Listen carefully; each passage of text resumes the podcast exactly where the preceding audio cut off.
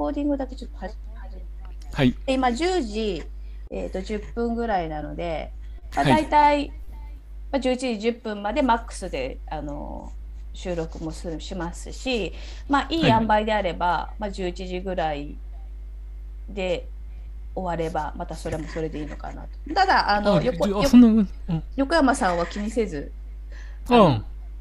話していただいて私がその辺の,、うんあのハンドリングっていうのかあ、わかりました。ええ。思います。はい、わかりました。重吉さん。あ気にせず、あの、はい私がやります。重吉さん、うん。すごいいい名前ですよね。あ、ありがとうございます。本名結構ズバッという感じでしたっけ？横山あどどどうします？横山さんにします？ホリスティック横セラピスト。山になると、横山、あ、そうか、でも、そそれともなんかあのお名前つけます。私みたいにピノですとかいう感じで横山あのホリスティックセラピストの。あ、そうなんですよね。それ今考え中なんですよね。じゃあ、あの、いいです、本名で。ええ。横山さん、横山重吉さんで大丈夫ですか？あ、大丈夫です。はい。わかりました。でやもしなんか、えあの今後このこういう名前にしましたっていうのがあればあのホームページとか、例えばその概要欄の文章の部分は変えられるのでえおー。例えばその横山重義さんかっこ何々みたいな感じであの途中でそれは追加することはできるのでああ、なるほど。あどうしようかな。この際なんか決めちゃいます？今 いや、横山でもいいのかな？あの、サロン名、サロン名のと同じの方がいいのかなと思ったんですけども、あんまりサロン以外の人も聞かれたりしますか？あそうですそうです海外の人も聞いてくれてますよ。アメリカとかえっ、とね、ヨうん。ーロッパとか。だから多分日う本ん。日本人の海外の方かな。ポッドキャストって結構海外の方では結構主流っていうか音声配信。ん。なのでなるほど、なるほあど。の結構サロン以外の人もあの YouTube もそうですけど登録されうてます、ーん。うーん。でも、いじゃあ、本名の方がいいですかね？はいじゃあとりあえずまずは本名であ、いいですよ。はいじゃあ、それでいきましょうか、じゃあ。はい、じゃあ、ホリスティックセラピストの横山茂義さんというふうにご紹介しますね。は。はいい私も結構噛んじゃったりするので、何回もあやり直しますとか言ってやるので、あー あー、なるほど、なるほど。はいであのえ編集できるから、え編集できる、あの、テレビでよくやるやつ。あそうカットカットってうんやる、カットはいはいでやるので、その辺は、あー、わかりました。はい。臨機応変にいきますね。はい、わかりました。では、あの始めさせていただきます。よろはい、しくおよ願いします。本日のゲストはえホリスティックセラピストの横山茂義さんです。よろしくお願いします。あ、よろしくお願いします。ではまずはじめに横山さんの簡単なプロフィールを私の方から、えー簡単にご紹介いたします。えー横山さんはえー1972年生まれ宮城県出身で現在は神奈川県在住の方でございます。出版業界において公正高越のお仕事を25年間一筋に続けてきた中で今年2021年4月にヘミシンクとの出会いにより人生の転機が訪れます。そこからスピリチュアルを学びながらヘミシンクやヒプノセラピーの資格を取得し2021年5月よりホリスティックセラピストとして活動を開始されます。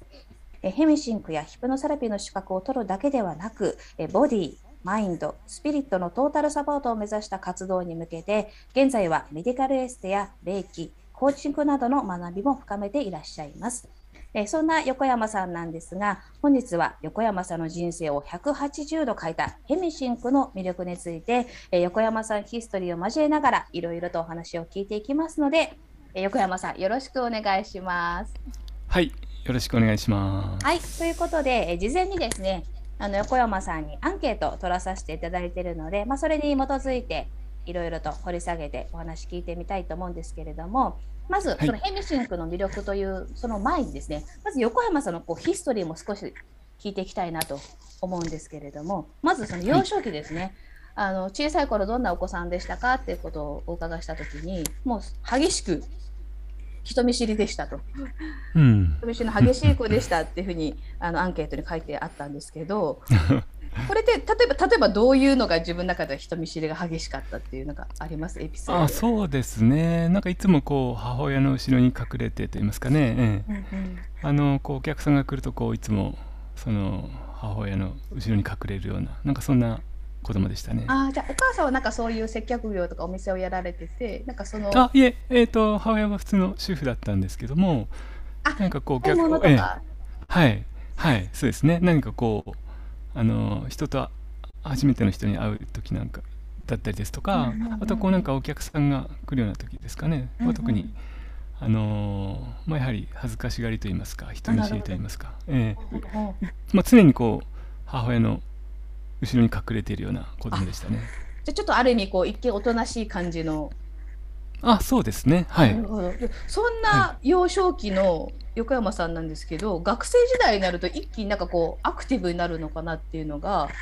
なんとはい小中高がずっと一貫してや野球少年だったっていうふうに。あそうですね。はい。幼少の頃はもう一言で言えば野球少年でして、まあ、朝から晩まで野球をやっていたという感じですね。自分で野球やりたいっていうんでやったんですか？そうですね。はい。あの上に兄が2人いまして、まあ、兄の影響も大きかったんですけども、はい。まあ、小さい頃からその遊びといったら大体野球をして、まあ、遊ぶという環境でしたので、ええ。うんうんうんうん。なるほど。まあ、高校生まではずっとあの野球を、ええやっておりました。へえなんかあきそこってそれこそ飽きずにこうできたのは何か理由があったんですか？野球をずーっそうですね。あんまり何も深く考えたことないんですけどもやっぱりやっぱり好きだったからだと思いますね。えと。なるえほどなるほど。ええ。まあ、その小中高までは野球少年だったんですけど、まあ、それこそ大学の方に入ると、まあ、むしろ大学は学校には行かないで、もう小説を書くことと、まあ、海バイトして海外旅行にこう行きまくってましたっていうふうにええそれこそね。うん。まあ、公正高越の仕事っていうに関連するのかなと思うんですけどやっぱこの物書きをするのがやっぱすごい学生時代は好きだったっていうことですか、あそうですね。まあ書くというよりはどちらかというと読む方が多かったんですけども、えー特に、まあ、海外小説が好きでして、えー、すごい。ええ。あんまりまあなんていうんですかね。まあ学校もえー行かずにと言いますかね。まあまあタイムは取れる範囲で行って行きながら何かこうあの小説にこういうなんていうんですかね、えー没頭すると言いますかね、まあ、それが学生生活でした。はい。読むそのその当時にすごい読んだ時ってどのぐらいの量を読む読んでたんですか？ああどうでしたかね、まあ、とりあえずその古典と呼ばれるものですね。海外の海外小説の古典と呼ばれるものがあーをよく読んでおりましてでそれがどうですかね。でも2日とか3日とかはでも普通に家で読みっぱなしとかっていうことはありましたね。すごいです。じゃあ結構その歴史的なことも結構お詳しいんですか、そうかいえそこまでではないんですけどもなんかこうやっぱり自分の現実とはこう違う世界といいますかね。自分の全く、ええ知らない世界をやっぱり見るのがたのあの読むのが楽しいという想像したりするのが、まあ、楽しいということで特にそういう意味では中世のヨーロッパ文学ですとかうんうん。あとはアメリカ文学ですとかそういったところをこう中心に、はい、読んでいました。なるほど。じゃあ自分の知らない世界を知るっていう意味でその、まあ、小説っていうその世界もそうですし、まあ、その海外旅行ってもそれにつながるって感じですか、あそうですね。はい、はい。あじゃあ海外旅行も結構頻繁に行ってたんですか？そうですね。当時はこうあのアルバイトをしてお金を貯めて貯めたお金をもうその海外旅行資金に充てるようななんかそんな感じのまあ大学生活といいますか学生生活。はい。なんか印象に残ってる国ってありますか、あやっぱりその初めがタイだったんですね、はい。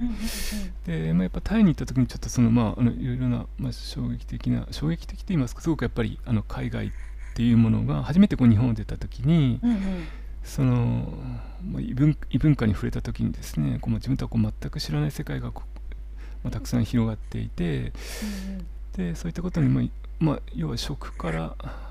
なんですかね言葉から文化から全て違う世界に行ってうん。自分がこう初めて外国人になった時に何かこうそういった、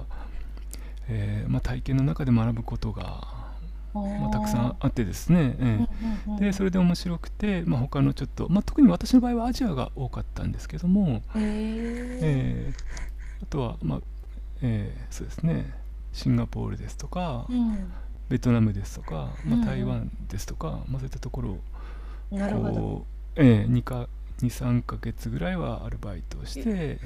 でその後にこうまたまた休み、えー休みを取っていくというような小説の方では中世ヨーロッパとかアメリカで、はい、実際のリアルの方ではアジアを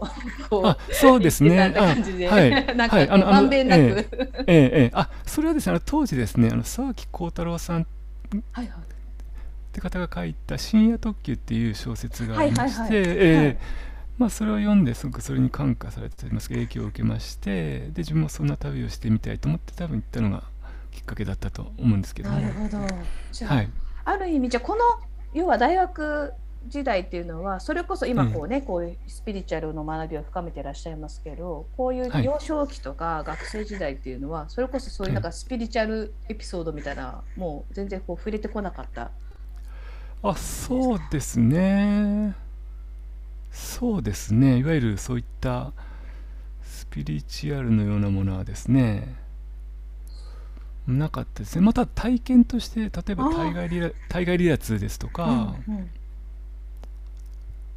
なんか不思議体験のようなものはなんとなくあのあったことはあったんですけども、はいはいはい、何かこうどっぷりスピリチュアルに使えるようなことはなかったですね。でその対外離脱離脱ってそんな誰でも経験することじゃないと思うんですけどあそうなんですね、ええ。その時はあ別にそれはそれでこうすんなり受け入れてたって感じ。あそうですね。よくあの当時金縛りにあっていまして。でなんかこうあのふとしたタイミングでこう外に出られるタイミングがありまして。ええええ。でなんかその時にあの思ったのが何て言うんですかねあ自分って自分の本体ってこっちだったんだと思ったんですね。こう自分の体から抜け出した時に抜け出した自分から私の体が見えたんですね。その時に、その時にですね、ええ、あのあ自分の本体ってこっちだったんだみたいな。え。え、そんな、ええ、見え寝ている自分を見ることができまして、まあ、ただそれも何て言うんですか何て言いますか、まあ、そんな特別な体験じゃないというとちょっと語弊がありますけどもまあ自分の中ではまああなんかあそういうことが、まあ、あったなぐらいでしか思ってなくてですね、えー、それをこうその後どんどん追求したりですとかまたそれはその大河離脱をしたのはそのある一時期だけだったんですけども、まあ、その引っ越してからも全くなくなったんですけど引っ越したりこう生活を変えてからは、ええ、なくなったんですけどもまたあの体験をしてみたいっていうこともなく。へえ。すごくある意味スピチュ、スピリチュアル的な体験は実はしてたけど、やっぱそのタイミングというんですかね、その時はまあね、自分の中ではそんなに、あのまあ大したことじゃないけど、まあ、日々の生活にファッとこう流されていったあそうですね。感じだったんですね、ええそんな特別なことではないんじゃないかという感じですかね。はい。そこからじゃあそのまあ大学生活、はい、まあそういう小説だったりとか、まあ海外旅行とか自分の知らない世界をこう、はい、広げていくっていうのをすごく楽しんでた中で、まあ実際社会人になると、はい、まあ構成、校閲の仕事。あはい、業界、まあ、最初からそれはもう大学卒業後すぐそこに入ったんですか？そうですね、はい、大学を卒業して1年間はその先ほどお話したみたいにその海外行くような生活バイトして海外行くような生活をやった後にそういったあの会社に入出版系の会社に入りましてでそこからはもうあの、えー、出版系の仕事をですね、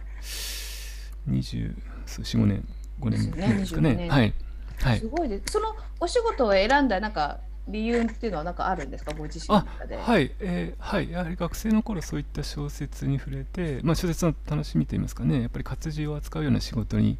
就きたいと思いましてでそういったところをですね、まあ、編集とかが多かったと思うんですけども、うん、そういった中で、えーと、その構成という仕事があるというのを知ってですね、えー、はいはい、えーとまあ、面接に行ったところですね、はいまああのまあ、受かってしまいまして受かってしまったというかちょっとあの、えっと、何の経験もなかったんですけど、はい、そこはあの初心者から、はい、あの受け入れてくれるっていうところでしたのでまあ初めはもうそこで修行のつもりで、はい、入ってからはもうその楽しさといいますかね仕事その構成校閲という仕事がだんだん面白くなってきまして、えー、そこからもうじゃあそれこそ野球少年時代の時の自分で、やっぱあるんですね。本質的なのをこう一つやり始めたらこう極めていくっていう。あそうですね。はい。多分そういったところがあると思いますね。はい、小説とかもそうですもんね、なんかこの中世ヨーロッパの古典のやつが好きだからって深掘りしていくっていう、はい、なんかこう一つの世界をこうぐーっとこう奥深くまで知っていくのが好きっていうのがもしかしたら、あそうですね、えー、確かにそういったなんていうんですかね。まあはい、そうですね、そういったあのえ突き詰めるっていうような性質はあるかもしれませんね。ねそうですよね。実際この構成をもう25年間やってきた中で、こう面白いなっていう部分と、もう大変だったなっていう部分を一つ挙げるとしたらどうですか？なるほど。えー、ですね。まあ大変なのはですね、やっぱりこうなんていうんですかね、常にこう間違いと間違いと言いますか。まあ、まあ、じ事故と言いますかねえー、まあ、やはりこのそのまあ、クライアントさんからいただいた情報をやはり間違った情報を伝えてしまうと、まあ、すぐ事故だったりクレームになったりしますので間違った情報をそのユーザーに伝えてしまうことになりますので、まあ、そういったまあ責任感のようなものは常にありましたね。じゃあ結構神経質じゃないですけど結構こう、はい、細かくチェックはしていかないといけないそうですね。そうですね。仕事ですね。はい、はい。楽しいところはですね、うん、まあ、これといってあまりないんですけど だから逆に続け、まあ、これ、これたみたいな感じですかね。えー、えー、えー、ちょっとないというと、ちょっと今やってる方にちょっと申し訳ないんで、ちょっとあの ー、でもあの、間違いをこう見つけたりですね、えー、うんうんうん、間違いを見つけたりですとか、あとはやっぱりこう、なんていうんですかね、えっ、と、何かこう新しいこうワードに触れたりして、うん、あなるほど、えーえー、自分のこう知識が広がったりするした時にはですねやはりなるほどなるほど、えー、そういった嬉しさはあるかもしれませんね。やっぱあれですね、はい、その全体として横山さんのこうキーワードっていうのは、その新しい世界を知るっていうのだったり、なんか自分の知識が増えるっていうのは、なんかすごく好きなことでそうですね、えー、確かに。ですね、はい、つながっている感じがしたんですけれども、はい、じゃあそんな、はい、まあ、構成を、まあ、25年間ずっと続けてきた中でこの2021年の4月に、まあ、ヘミシンクというものに出会ってからも人生がもう180度もう回転、あのもう変わりまくりっていうことだと思うんですけれども そもそも、あのヘミシンクを知ったきっかけっていうのは何だったんですか？あはい。知ったきっかけはですねえーと、2020年の、えーと、4月頃から、うん、まあ、コロナ禍でですね、うんまあ、ほとんどこうテレワークになりまして、はいはい。まあまあ、それまでこう会社に行ってたんですけどもそれがなもう完全にその自宅で、えー、作業をするようになりまして、うんうん、で1年のうちに1年のうちに確かに2日か3日ぐらいしか会社に行かなかったと思うんですけどもそのぐらいもうほとんどまあ、自宅で作業とする、作業するっていう状況になってですねなった時にですね、うん、何かこう自分とこう向き合うような、えー、時間が、まあまあ、増えたことでですね、まあ、その中でこういろいろなこう情報をこう集めているうちに、えーまあ、スピリチュアルメンターのこうケイコバーバールハイトさんって方が、まあ、やっている YouTube 番組でですね、なんかこうヘミシンクのことを解説している動画があったんですけども、まあ、それを見ましてあこれはなんか面白そうだなと思いましてででいろいろこう調べたらですね、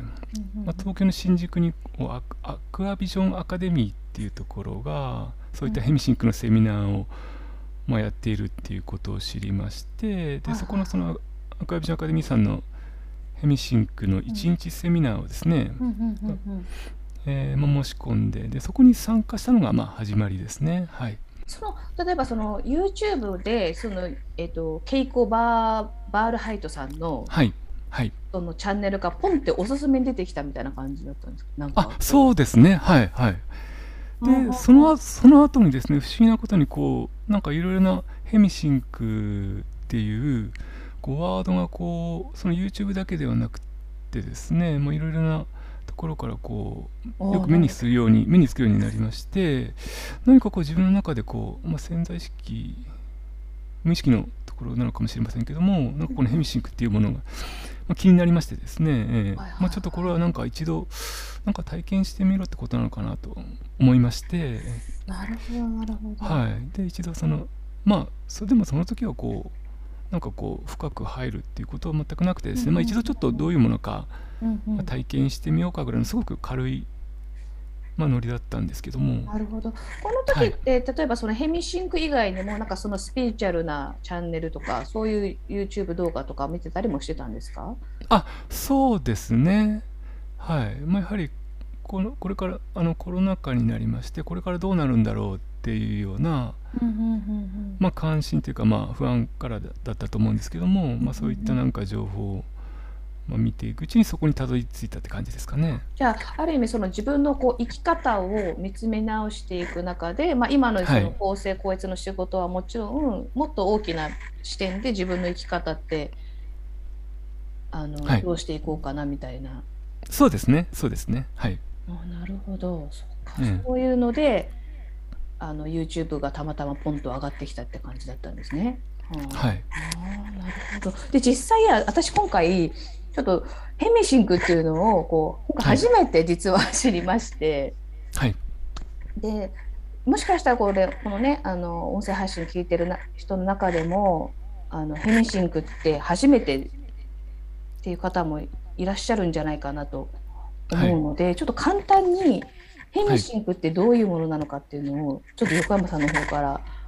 ご説明というか、あはい。夫ですか、ええわかりました。ヘミシンクっていうのはですね、えっ、とまあまあざっくり言うとまあリラックスミュージックなんですけども、まあすごくあの、まあ聞くとすごくリラックスできるようなまあ音楽なんですがええ。でこれはですね、えっとこれをこのヘミシンクを開発したのがアメリカのモンロー研究所というところなんですけどもはい、ええ。でこのモンロー研究所がですね、えっとその人間のえっと感知できる周波数っていうのがはい。ふ普段はですね、えっと、7ヘルツ以下の周波数っていうのはなかなかこう普段の日常生活の中では感知できにくいんですけども、うん。まあ、非常にそのリラックスした状態なんかの時はできるんですが、まあ、そういう日常生活を送っているところでこうなかなかそういう少ない周波数ですね、えうん。えはキャッチできないんですけどもそのヘミシンクではですねそのヘッドホンをヘッドホンを使って、はいはい。まあ、た例えばこう右耳から 100Hz はいはいはい。左左耳から 104Hz の音をまあ聞かせるんですねそうするとですねその差の 4Hz うん。の周で振動する周波数がですね脳の中に発生をしてうん。でふ普段は感知できないその細かいヘル周波数をまあ感知できる聞くだけでこう感知できるといったような、まあ、そういった音源になります。えー、じゃあすごくなんか理理論というか科学的な根拠に基づいた、あはそうですね、えあのものなんですね。ヒえはい。ヒーリングというかミュージックっていう。はい。ああ、はなるほどね。じゃあそれそれをえっとその YouTube のケイコバールハイトさんがそういう音楽とかもそのチャンネルで配信してたっていう感じ、うん、あいや音楽はなかったんです。こうまあえーと、その時はこうヘミシンクってのはどういうものか。なるほど、えー、知識的な。えーえーえー、えー、えー、そうですね、え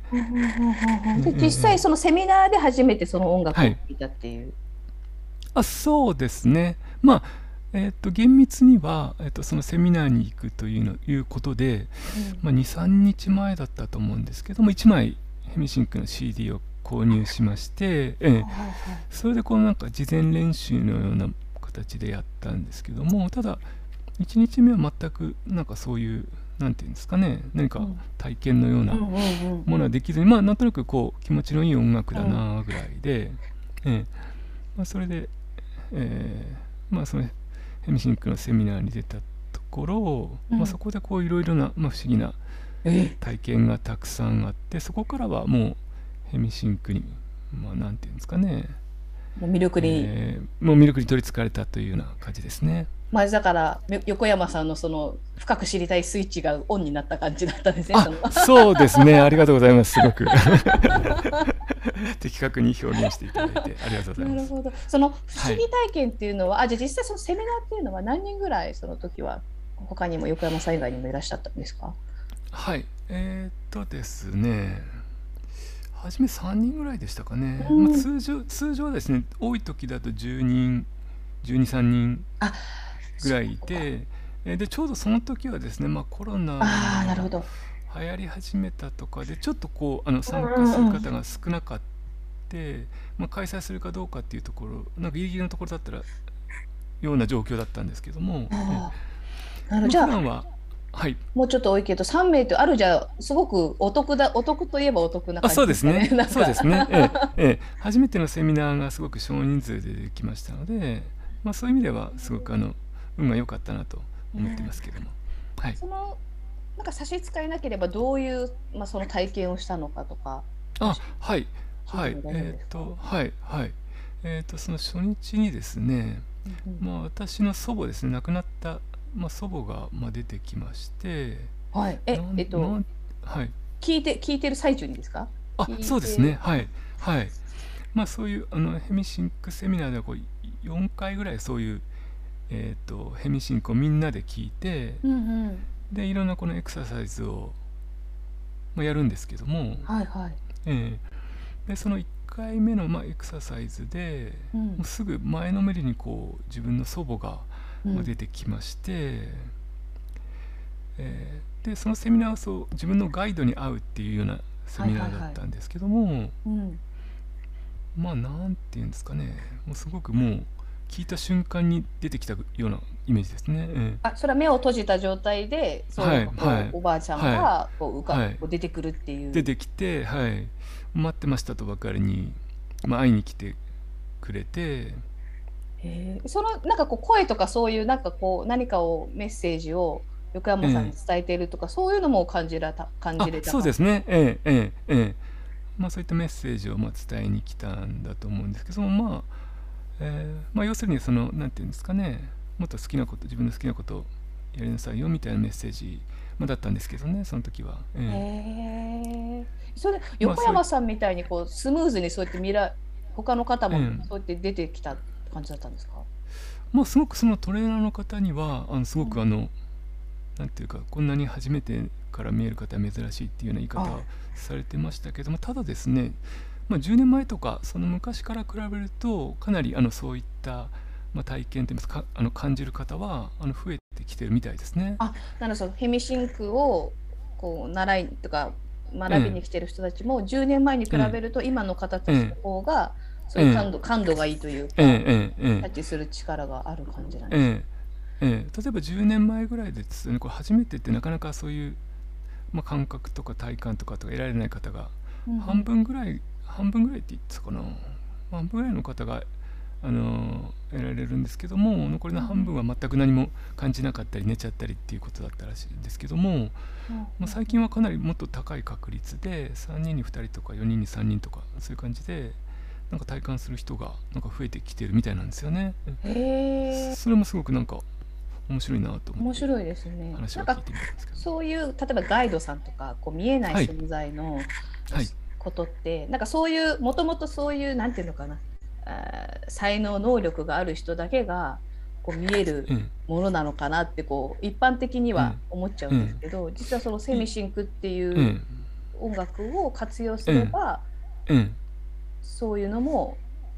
感じれるようなきっかけになる、そうですね。そうですね。まあそういう感覚は誰しもが持っているものだと思いますので。あなるほど。ええ。ですので、まあ、ヘミシンクを聞いて、まあ、そういうエクササイズをすることで、まあ、いろいろな体験。私の場合はそのそういった亡くなった方に、まあ、亡くなった、まあ、祖母の場合です。あったりですとか、うんうん、あとこう自分の、まあ、ガイドですね、まあ、吉五霊との交信やり取りができたりですとか、それももうわ明らかに分かるんですか？あこの人は自分のなんかが守護霊、はい、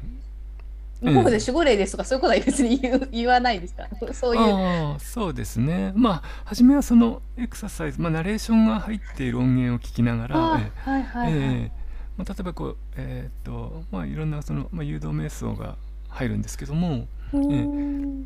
まあ、例えばこうなんですかね階段を降りていくとドアがあってでそのドア開けるとそのガイドさんが待っていたりですとか。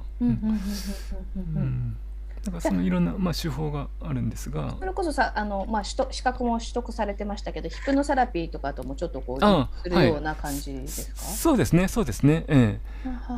ええ、そのヘミシンクを、まあ、もっと深くっ体感してく体験したくてですねあのヒプノセラピーを学んだんですけど初めは。なるほど、えー、なるほど、えーえー、実際そのセミナーでもそのヒプノセラピーも使われてたって感じだったんですかじゃあ？あ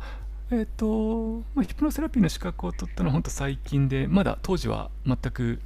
そのそういったそのヒプノセラピーですとかスピリチュアルを仕事にするっていうことは全く考えてなかったんですけども、はい、はい、なので当時はもうそのヘミシンクでの不思議体験ですね。あと他にはえっ、と、まあ、過去性の記憶ですね、自分の過去性ですとか宇宙時代の記憶が蘇ってきたりすごいですね。そんな一気に。今までそれこそヘミシンクを知るまでは、ええ、一度もそういう自分の過去性だったりとか、例えばその亡くなったおばあちゃんだったりとかそういうのはなかったわけですよね。ええ。そうですね、すごいですね。そのヘミシングをこう何とか聞いていく中で、はい、そそうですね。自分でもすごく不思議だったんですけどもでそういったまああとあとは宇宙人とこうメッセージのやり取りをしたりですとかあと明らかにこう地球じゃないような星になんかたどり着いたりですとか、まあ、そういった、まあ、不思議な体験をしているうちにもっといろんな、えー、体験をしてみたいというなるほど、えー、横山さんのその探求心がもう。そうですねスイッチが入ったと いうことですね。はい、今それこそだってもう無限大ですもんね、そういう世界って。はいはい。あ、そうなんです。で不思議なのがある時にですね、うん、えっ、とこの外側にある宇宙宇宙ですね宇宙がですね、うん、こう自分自分の内側にも同じような宇宙が広がってるっていうことに気づきまして、えー、なのでなんていうかこう外側に何か求めなくてもいいいいんだってその時思ったんですね。うん、まあ、そこはそれは私の場合すごく映像で見えたんですけども、なんかこう外側にあるこのなんかこう何ていうんですかねあの大丈夫かな Google Earth でこう、拡大とか縮小とかできるじゃないですか、ええ。あれでこうなんかこうどんどんどんどん自分の住んでる家から家を上から見てるイメージのところから、うん、ずっとこう拡大、えーとごめんなさい縮小していくと日本が見えてきて、うん、でもっとこう離れていくと地球になってでずっと宇宙に銀河系になって宇宙になっていくと思うんですけども、でそこから今度逆に今度ずっと縮小していくと、えまあ、銀河系太陽系地球になってで日本になって自分の内になってでそうすると自分の体があるわけですね。そこに自分の体の内側にもですね同じような世界が広がっていてなので宇宙の宇宙の謎というかまあつまりその自分の外側にあるものっていうのは自分の内側の投影でしかなくってですね、うん、なので自分の内側を見ればいろいろ全ての問題が解決するんじゃないかっていうことに、まあ、気づきまして。早くないですか？スピードがもう その気づきの学びの。そうですね。すごくそれが今年の4月ですね、はい、4月にしてそのその感覚っていうのはいつ頃そのあ自分の外の世界は自分の内側にもあるって気づいたらそれいつ頃の話ですか？これはですね、えー、まあ8夏ぐらいですかね。へえー、えー、すごいですね。あいえいえ。なかなかそういうのって例えば今までに全然スピリチュアル触れてこないとその感覚ってあそうなんだって受け入れるのって結構難しかったりなんか理解するのが難しかったりするんじゃないかなと私は思うんですけどそこは横浜さんは不思議なことにもともとだからすごいスピリチュアルな実は感覚はうんどうなんですかね。聞いたけど気づかなかったっていう。気づかなかったっていうまあ確かにまあでも小さい頃にこう UFO の特番が好きだったとかはいはいはい。なんかそそのノストラダムスっていうんですかね私の,、はいはいはい、その小さい頃ですとそういったなんかこう不思議なことがまあにちょっと関心があったっていうのはあったぐらいですね。なるほど、はい、だいぶその自分のその価値観っていうのをすごく大きく180度、それこそそうですね、え変わっていったと思うんですけど実際そのヘミシンクをこう学んで知っていく中で、自分の中で、まあ、そういうこう変化していったものって何かありますか、あはいえー、っとですねこのヘミシンクのセミナーにそれから、まあ、1回目がそういうすごいいろいろな体験を、もしましたのでもうなんじゃこりゃってなってですね、えっと。でそれで帰りの電車をこうなんか違う方向に乗ったりするんですけども その体験がすごすぎてですね。ええでその後の2回確か2回目か3回目ぐらいのその、まあ、ヘミシンクのセミナーに出た時だったと思うんですけども、なんかですねえっとあ、ちょっと待ってくださいね。ちょっと待ってくださいね。ちょっと今取り直します、えうん、一回ちょっと待ってくださいね。なんかあれが来ちゃった。ちょっと待ってくださいね。どうぞ、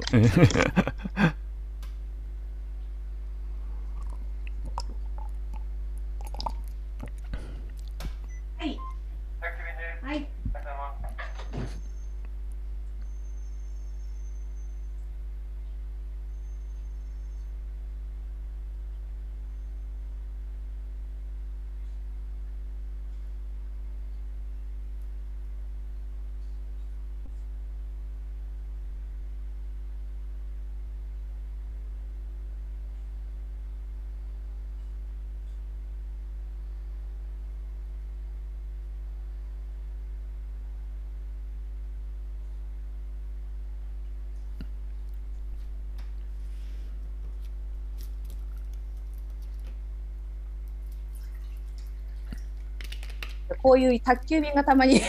来るっていう。ああります私も私もあります。私もこうヒプヒプノセラピーをやってるとこ宅急便が来るんですよ。困るんですよね。あ遮断されちゃう、いきなりカットされちゃいますもんね、これ。ええ。でこう暗示をかけてる時に54ピンポーンとかになってる。なると。困っちゃいますね、それ。なるとですねうんあなたの催眠はますます深まりますって言うんですよね。あなたの催眠が深まってるサインなのですって言うんですね。面白い。すいません、すいません。はい。ちょっとじゃあ、あここはいあのカットしますので、じゃあもう一回その、今のところこんな感じで大丈夫ですかね、ええ。大丈夫です。全然 OK です。あはい。もうはい。いい感じです。じゃあそのヘミシンを知っていく中での、まあご自身の、はい。まあ変化はい。ですね。はい。はいついてちょっとお聞かせ。よろしいですか？あはい。はい。えっ、とヘミシンクのセミナーに行った時にですね、うん。確か2回目か3回ぐらい目だったと思うんですけども、うんうん。えーその時にこう何人か、まあ、参加をしながら、えーとうん。こうシェアをする時間っていうのがあるんですけども、はいはい。まあその時にですね、まあ、かなり何回もそのヘミシンクをやられてる方だったと思うんですがはいはいその方がそのシェアの中でどういう目的でヘミシンクをやってるかっていう質問に対して、うん。死後の予習をしているっておっしゃったんですね。死後の予習。死後の予習、ええアカイビジョンさんでアカイアビジョンアカデミーさんで私は死後の予習をしてるんですよっておっしゃったんですね。うん。いや初めはこのこの方何のこと言ってるんだろうとうんうん思ったんですけど。も、で全然全く気づかなかったんです。つまりつまりはですね、うん。まあ、私の私のそのその当時の意識の範囲っていうのは生まれてから、まあ、亡くなったら終わりっていう意識の中で私は生活していたんですけども、はいはい。その先があるっていうことに気づかされたんですね。うん。うんうんうんうん亡くなった後にも先があって、うん。で同じように生まれる前にも過去があって、と思った時にですねなんて自分はこうすごいすごく狭い意識の中で生きていたのかっていうことに気づいたんですね。でその方のその発言がすごく素敵に感じまして私は、うんううん。んもう自分は死んだら終わりだと思ってたんですけどももうん。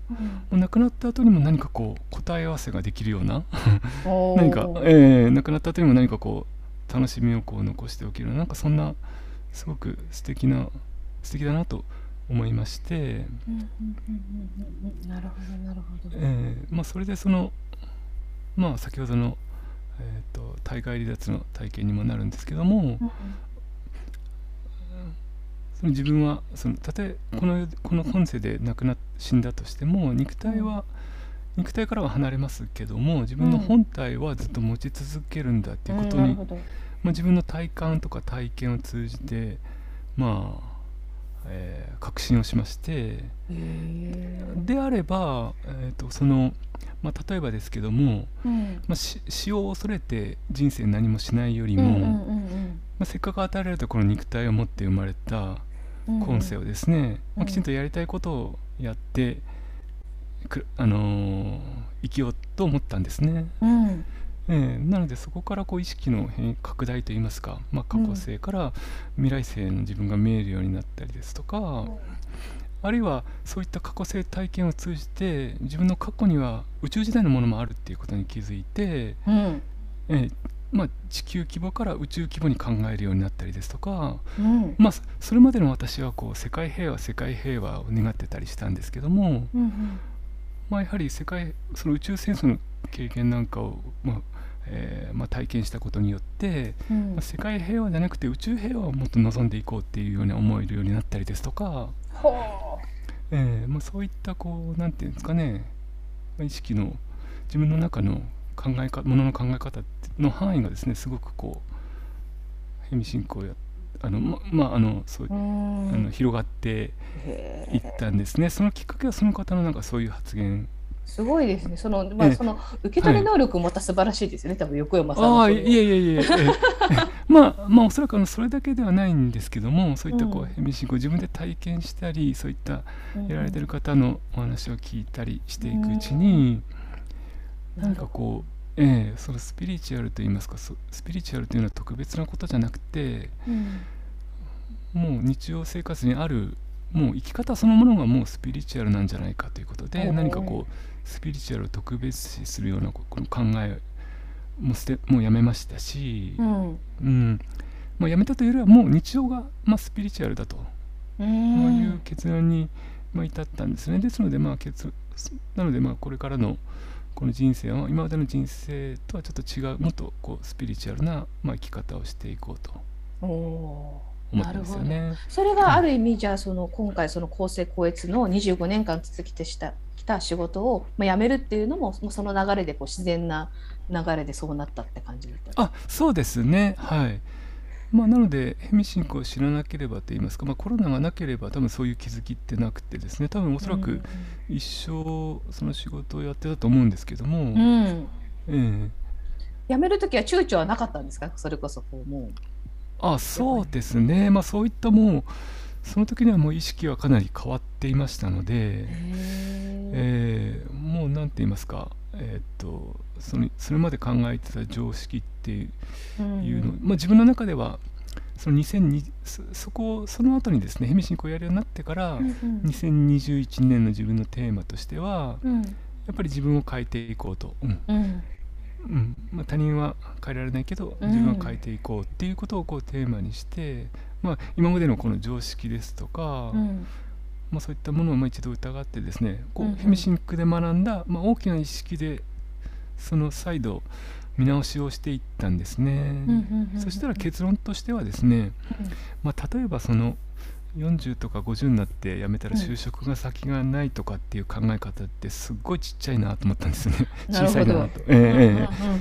はい、なのでそれよりももっとこう自分が、まあ、うん。今後その自分の残りの人生をですねもっとこう自分でやりたいことといいますか、うん。まあ、好きなことをこう挑戦していく方が自分の人生としてはより楽しめるなと思いまして、はい、決断したんですよね。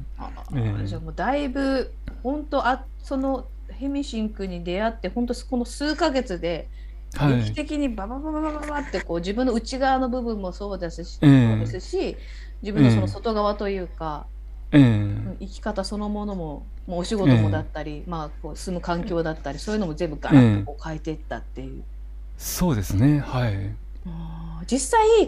今まではい。のその人付き合いとかも変わってきますよね、なんかその考え方が変わっちゃうとこうあ会話が合わなくなったりとか。そうですね。ガラリと変わりましたね。うん。で実際、まああのはい。ヘミシンク以外にもあの横山さんって、まあ、私と同じあのスピリチュアル使命発見アドバイザーのはい。ゆめちゃんのあのオンラインサロンにも入ってたりもすると思うんですけども、やっぱそういうスピリチュアルの仲間たちっていうのもやっぱ最近ガッと一気に増えた。そうですね。はい、はい。なるほど。ええ。やっぱ新しい人間関係こう変わるとなんかそういうなんていうのかな。あ新しい出会いもぐんと広がってそれはそれでまた楽しい感じですか、ええそうですね、ええ。まあ、それもやっぱりそのきっかけとなったのがやっぱりヘミシンクと出会ってそういった自分の意識が変わった結果、うん。まあ、そういったそのなんていうんですかね日常で会う人たちもこう変わってきたのかなとは思っているんですけども、それヘミシンクってちなみにその日常的に横山さんはこう、はい毎日こうそのミュージヘミシンクミュージックはい聞いてるんですか？あ、聞いてます、聞いてます。はい、毎日。あなんか要はこう、ええ朝のなんとかモーニングルーティンじゃないですけど、はいなんかその、はい朝のね必ず歯み、歯を磨くとかと同じような感じで、はいはい。音楽を聴く時間っていうのを必ず。そうですね。ええ、朝起きたらきできるだけ聞くようにしていまして、うんあとは朝聞けなかったらお昼休みですとか、うんまあ夜、ええ、夕食前ですとか、なかなかこうんう時間を決めて、え聞いてるえ、まあ時間を決めているというよりも、まあ、自然にやっちゃってる感じですかね。そうですね。ええ、もう気がついたら聞いてるぐらいの感じです。で気がついたらどっかどっかの世界にええ、行。ええ、ええ、ええ、そこに山があるからと、こう同じような感覚。なぜ聞くのかというよりは、ええ、まあ、新しいし、ええ、新しい CD を買ったら、まあ、これやっぱり聞いてみたいってなりますし、じゃあもう習慣になってる感じなんですね、もう自分あそうですね、そうですね、日常生活にこうしっかり根付いてるような感じですね。で、まあ、自分の中で、ええ、あ、ごめんなさい、ええあごめんなさい。自分の中ではその、はい、あの瞑想の瞑想するっていう習慣がなかったもんですから、はいはいはい。だから初めはそのシェミシンクを聞きながらこう瞑想しても兼ねてっていう、まあ、ことで、まあ、やっていて今はもうそのえ瞑想ヘミシェミシンクを聞きながら、まあ、瞑想していくというのがこうセットで、えー自分の中のルーティンになってますね。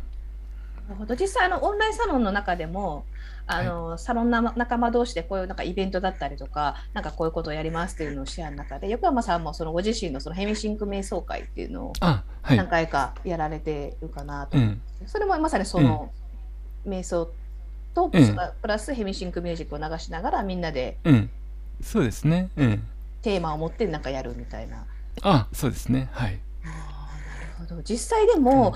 横山さんみたいにきちんとそのヘミシンクのまあ資格を取られたりとかちゃんとセミナー行って学ばれてる方からそう言って教えてもらえるっていうのはすごく私はいいなと思うんですけど実うん。際ヘミシンクって私もその YouTube とかで見たら結構出てるんですよね。そのヘミシンクミュージックとか。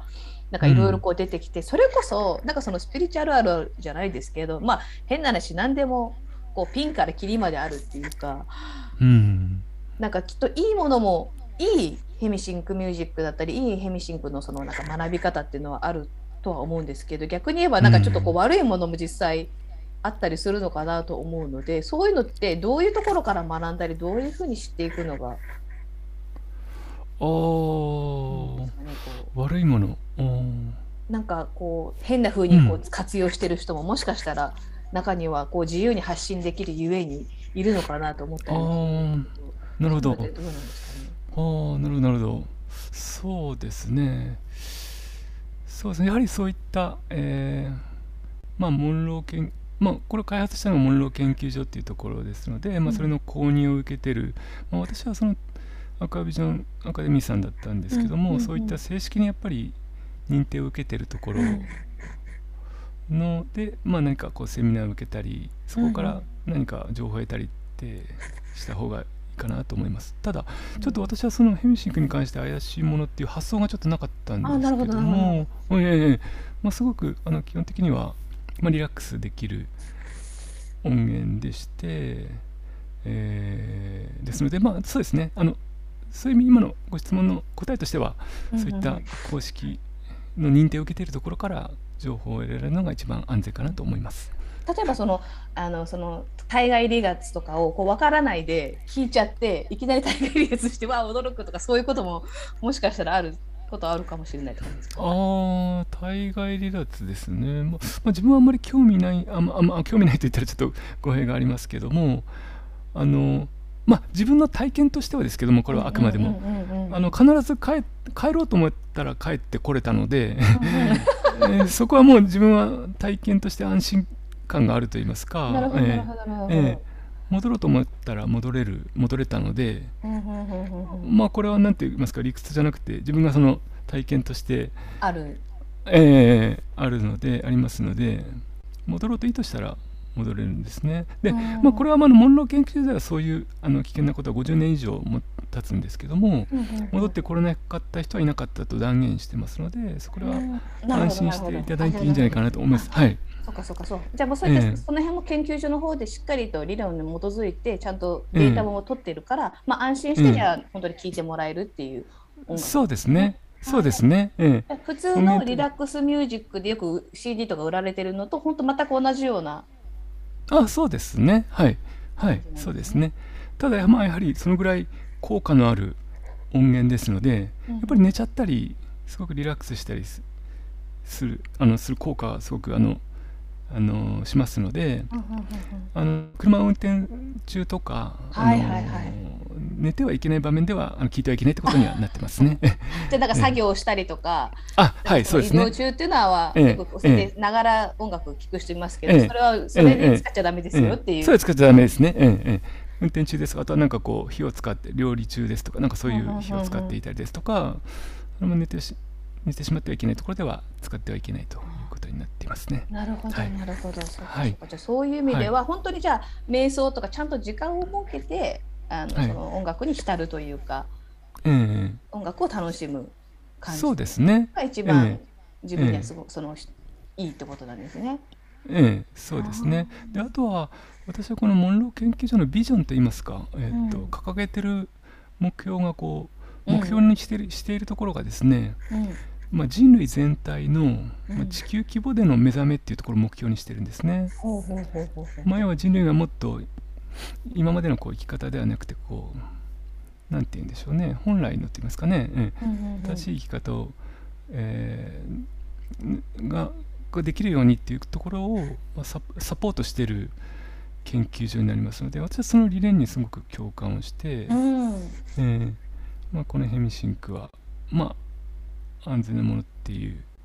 まあ、理解をしているのとあとまあ分かりやすい、まあ、表現を言うとですねこのモンロー研究所の方が言った、まあ、初初あの話なんですけども、はいはい、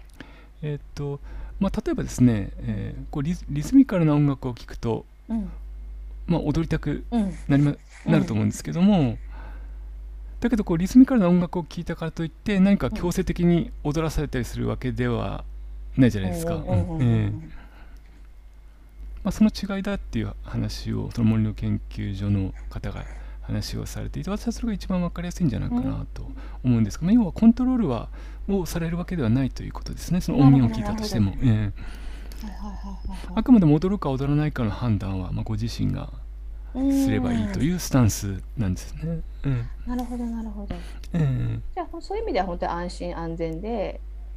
そうですね。楽しむ、で自分のその内側ををまあそのな瞑想じゃないですけどこう見つめ直すきっかけにもそうですね。そこが、えー、一番大きいですかね。なので私の中ではこう自分と向き合うためのまあツールといいますか、うんうんうん、えー、まあ道具といいますか。えーまあ、そういう意味で音楽はすごくいいですよね。あのあそうですね。はい。取り入れやすいですね。はい。まあ、やはりそのリラックスした状態、えー、状態っていうのがですねこう自分とこう向き合えたりするのにはすごく、うん、あのー、なんていううんうん、ちょっとあれちょっとごめんなさいね。でもそう自分とあえっとあれあれ今何を言ってたんだっけな。あそうです。あそうです。ここからやり直しますね。そうああはい。そうですね。えっと自分と向き合うには、うん、音楽っていうのはすごくあの重要なあの、最適なまあ、道具だと思いますので、えーまずなので私の希望としてはこうたくさんの人に聞いていただいて、うん、ここれを聞きながらこう自分自身と向き合う時間をもっとたくさんの人に作ってほしいなっていうのが私の希望です。なるほどね。実際、はい、今ってこのマインドフルマインドフルネスとかこういろんな瞑想系の本とかも結構最近よく目にするようになって、はい、なんかそういう自分を見つめ直すっていう、まあ、コロナ禍もあったと思うんですけど、はい、なんかそういう本がすごく出てると思うんですけど、私もこう瞑想とか結構何度かチャレンジしようとしたんですけどなんか結構雑念ばかりなのか、なかなかその瞑想ってことに集中できなかったりするんですけど、結構そういう人多いと思うんですよ。でそういう人にはある意味そのヘミシンクミュージックっていうのは、瞑想自分を見つめ直すっていうツールとしてはすごくこう入りやすい、そうですね。はい。部分かもしれないですよ。ね今聞いていて思ったんですけど。そうですね。はい。はい。なるほどなるほど。ええじゃあそういう瞑想とかこうねまだやり方わからないとかどうしてもなんかコツつかめないっていう人は、うん、このヘミシンクミュージックを、うん、まあ、うまく活用して、うん、瞑想だったり自分をこう見つめ直す時間を持つっていうのはすごくいいのかもしれないですね。はい。なるほどなるほど。実際、はい、あの、はい。まあ、横山さんはあのホリスティックセラピストとしてまあ活動開始ということで、まあ、そのヘミシンクだけだ,、だけじゃなくて、まあ、ヒプノセラピーだったりとか、あとはそのボディスピリットマインえ？ボディなんだっけ？ちょっとね。あボディマインドスピリット。リットですね。ボディ、マインドはい、スピリットのトータルサポートをはい。目指して、まあ、メディカルエステだったり、霊気とか、まあ、コーチングっていうのも、まあ、はい。同時に今学びを深めてるっていうことなんですけれども、あの、はい。まあ、今後、こういうことをなんか、横山さんやっていきたいっていうのなんかあれば、その辺のビジョンもぜひ聞かせてもらえたらなと思うんですけど。はい。まあ、えー、と私はそのスピリチュアルの入り口がヘミシンクでしたので、まあ、それをはじめとして、まあ、ヒプノセラピーですとか、うん。まあ、霊気ですとか、まあ、いわゆる心の癒しですね。あとはもうはいはい。ボディケアですね、今度体の癒しなんですけども、だったりですとか、まあ、あるいはコーチングとかカウンセリングですね、うんうんうん。えーおなどの、まあまあ、スキルを磨いた上で先ほどお話ししたみたいにボディマインドスピリットですね、えーうんまあ、こういったもう全方位的な、まあ、癒しのサポートができるようなセラピストとしての活動を行っていきたいなと思っています。なるほど。まあ、実際今こう皆さんももう分かると思うんですけどもおお話し方がもうすでに癒し系の話し方というかなんかもあそうですかありがとうございます。そう言っていただけると。実際その声色とかもあるじゃないですか。話し方とか声色っていうのも、まあ、もしかしたらその周波数っていうのがあるんだとしたら、あー。あの横山さんのお声もまさにヘミシンクミュージックじゃないけどヘミシンクボイスみたいななんかそういう。あー。ありがとうございます。ええ。なのかなってすごく思いますね。ありがとうございます。まあ自分ではちょっとあの声が小さいっていうのが少しコンプレックスではあったんですけども、まあ最近はこのマイクが使えますからね、なんかこの小さい声、はい、自分のなんか特性としてそうですねあのはい。でもその声が逆にこうすごくこうなんていうかじこう心とか頭がこうふわっと揺らぐというか、ああ、そう言っていただけると、はい、はい嬉しいです。ありがとうございます。なのでなんかすごくそのセラピストっていうのはすごくあのぴったりな感じがあしますねなんか。ありがとうございます。きっとそのただけると。いや横山さんのそのなんかすごい探求心とか世界をいろんな世界をこうね広げてみたいっていう部分だったりとか、それをこう突き詰めていくっていうスキルも多分すごく他の人に比べたらあのある方だと思うのででも本当これからまたさらにさらに知識だったりとかその辺も広がっていってよりよりあのすごくセラピストとして活躍してくるのかなっていうのを私もなんか今日お話を聞いてすごく感じたんですけど実際、まあ、あの今後横山さんの活動だったりとか、まあそのえーヘミシンクについてだったりとか、まあ、いろいろなんかこうねこう聞いてくださってる中でもきなんか横山さんから聞きたいっていう方もいらっしゃると思うのであの、はい。横山さんあのツイッターとあとアメブラもあのブログアップされてるっていうことなのであの、はい。ご興味ある方はぜひあのそちらの方ねフォローしてしたりとかあとは実際はい。その何かね、あのご質問とあれば DM とかで質問しても大丈夫ですか？はい、大丈夫です。ということなので、はい。ぜひぜひ皆様そういう意味でもね、あの横山さんのあの Twitter、SNS などフォローしてもらえたらと思います。ということで、だんだんお時間も迫ってきてまいりましたけれども、今回は、はい。あのまあ、横山さんのまあ、ヒストリープラス、まあ、ヘミシンクについて、まあ、ヘミシンクだけじゃなくて、まあね、もっと大きな部分のお話もさせていただいたんですけれども、ちょっとはい、改めてちょっと振り返ってみて、ちょっと今日のお話どうでしたでしょうか、自分の中で。あ、はい。まあ、すごく、はい、そのヘミシンクの楽しさを伝えられたかどうか、きちんと伝えられたかどうか、ちょっと不安なところもあるんですが。いや、十分伝わって、私もヘミシンクミュージック聞こうと思います。あ、そうですか。あ、ありがとうございます。あとちょっと心残りなのは、ちょっとなんか面白い話の一つもできなかったなっていう少し心残りではあるんですけど。でもキャラクターが別の機。会に。あ、ありがとうございます。